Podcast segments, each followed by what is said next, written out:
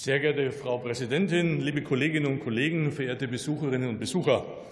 Ähm, Herr Nolte, es hätte mich zwar überrascht, wenn ich heute das erste Mal überhaupt in meinem Leben einen innovativen oder gar sinnvollen Antrag der Rechtsaußenpartei hier vorgelegt bekommen hätte, aber Sie haben mich nicht enttäuscht. Ja, Ihr Antrag ist tatsächlich wie viele und die meisten Ihrer Anträge substanzlos und er gehört, und das kann ich gleich zu Beginn sagen, abgelehnt. Aber Sie haben heute etwas geschafft, was Ihnen wieder einmal gelungen ist. Sie sind nämlich dabei, sich dabei zu übertreffen, Ihr eigenes Niveau wieder zu unterbieten. Sie haben heute Hätten Sie nämlich auch nur ein einziges Mal in den neuen Bericht zur Einsatzbereitschaft der Streitkräfte geschaut, und dafür hatten Sie mittlerweile zehn Monate Zeit, dann hätten Sie erkannt, dass dieser ja gerade erst erweitert worden ist. Es ergibt eben nicht mehr nur Auskunft über die materielle Einsatzbereitschaft der Hauptwaffensysteme, sondern auch Informationen zu ganz wesentlichen weiteren Elementen der Einsatzbereitschaft wie Personal, Ausrüstung, Ausbildung und Übungstätigkeiten. In seiner neuen Form stellt der Bericht also viel besser dar, wie es tatsächlich um die Einsatzbereitschaft unserer Streitkräfte steht. Der neue Bericht ist viel näher an der Realität, und ich freue mich, dass wir hier das eingeführte Ampelsystem tatsächlich so darstellen können, dass es die Realität gut wiedergibt. Und dass Sie beim Wort Ampel natürlich so ein bisschen so einen Trigger in sich verspüren und es schlecht reden wollen, wundert mich nicht. Aber das Ampelkonzept in diesem Bericht ist ein Erfolg, so wie die Ampel als politische Kraft in diesem Land erfolgreich ist. Sie haben sich mit Ihrem Antrag wieder einmal selbst disqualifiziert. An einer sachlichen Debatte sind Sie nicht interessiert. Und wenn ich Ihre Rede gehört habe, Herr Nolte, dann geht es Ihnen ja um völlig andere Sachen. Sie spielen hier politische Spielchen auf den Rücken unserer Soldatinnen und Soldaten, und das ist durchschaubar. Es ist auch unanständig, gefährlich und verantwortungslos gegenüber allen Menschen, die ihr Leben für unsere Republik einsetzen. Und eben diesen Soldatinnen und Soldaten, auch das haben Sie überhaupt nicht getan, möchte ich hier erst einmal für Ihren Einsatz ganz deutlich danken.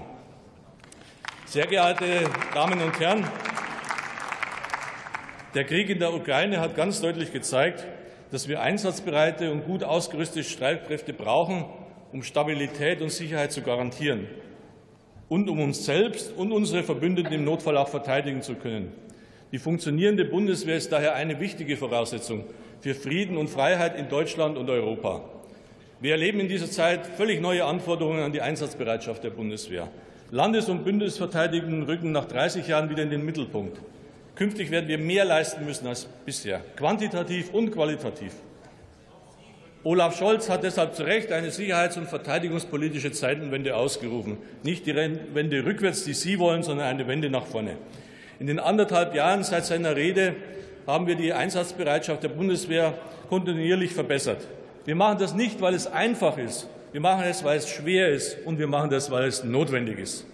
Wir haben das Sondervermögen im Umfang von 100 Milliarden beschlossen, um die wichtigsten Rüstungsvorhaben prioritär und unkompliziert auf den Weg zu bringen.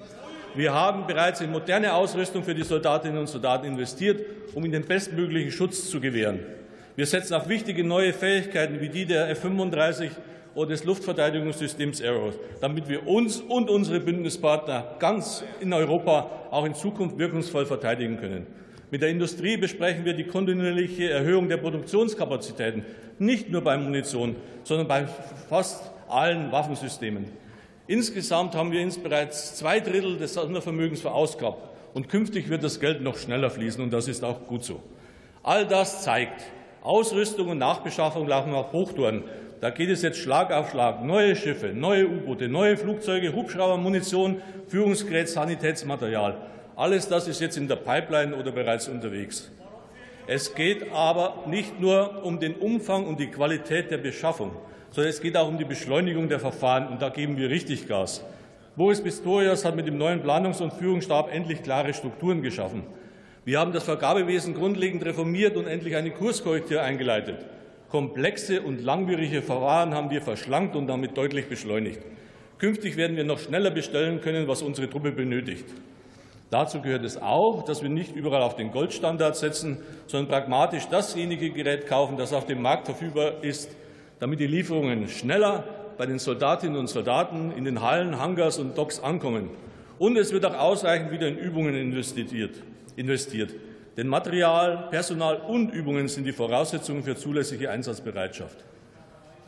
Trotzdem bleibt die Ausrüstung und Ausstattung der Bundeswehr keine Momentaufgabe, sondern ein langfristiger und nachhaltiger Prozess, den wir als Parlamentarier und Parlamentarierinnen kontinuierlich begleiten müssen. Wir wollen die Einsatzbereitschaft unserer Truppe stetig, dauerhaft und nachhaltig erhöhen. Ihr Antrag, Ihr Antrag würde den Soldatinnen und Soldaten das Leben mit mehr Bürokratie nur noch schwerer machen. Wir erreichen unser Ziel mit weniger Bürokratie und mit weniger kleinteiligen Vorgaben. Wir haben Vertrauen in die Fähigkeiten der Soldatinnen und Soldaten und der zivilen Mitarbeiterinnen und Mitarbeiter der Bundeswehr. Und deswegen ist die Trennung von Artikel 87a und b aus unserer Historie bedingt durchaus nachvollziehbar. Wir werden unseren Verteidigungsminister weiterhin bei seiner erfolgreichen Arbeit unterstützen.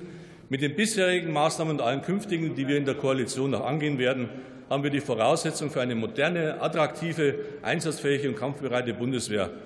Die Rechtsaußenpartei da drüben steht dem Ganzen nur im Weg. Wir werden den Antrag nach den Beratungen ablehnen. Vielen Dank.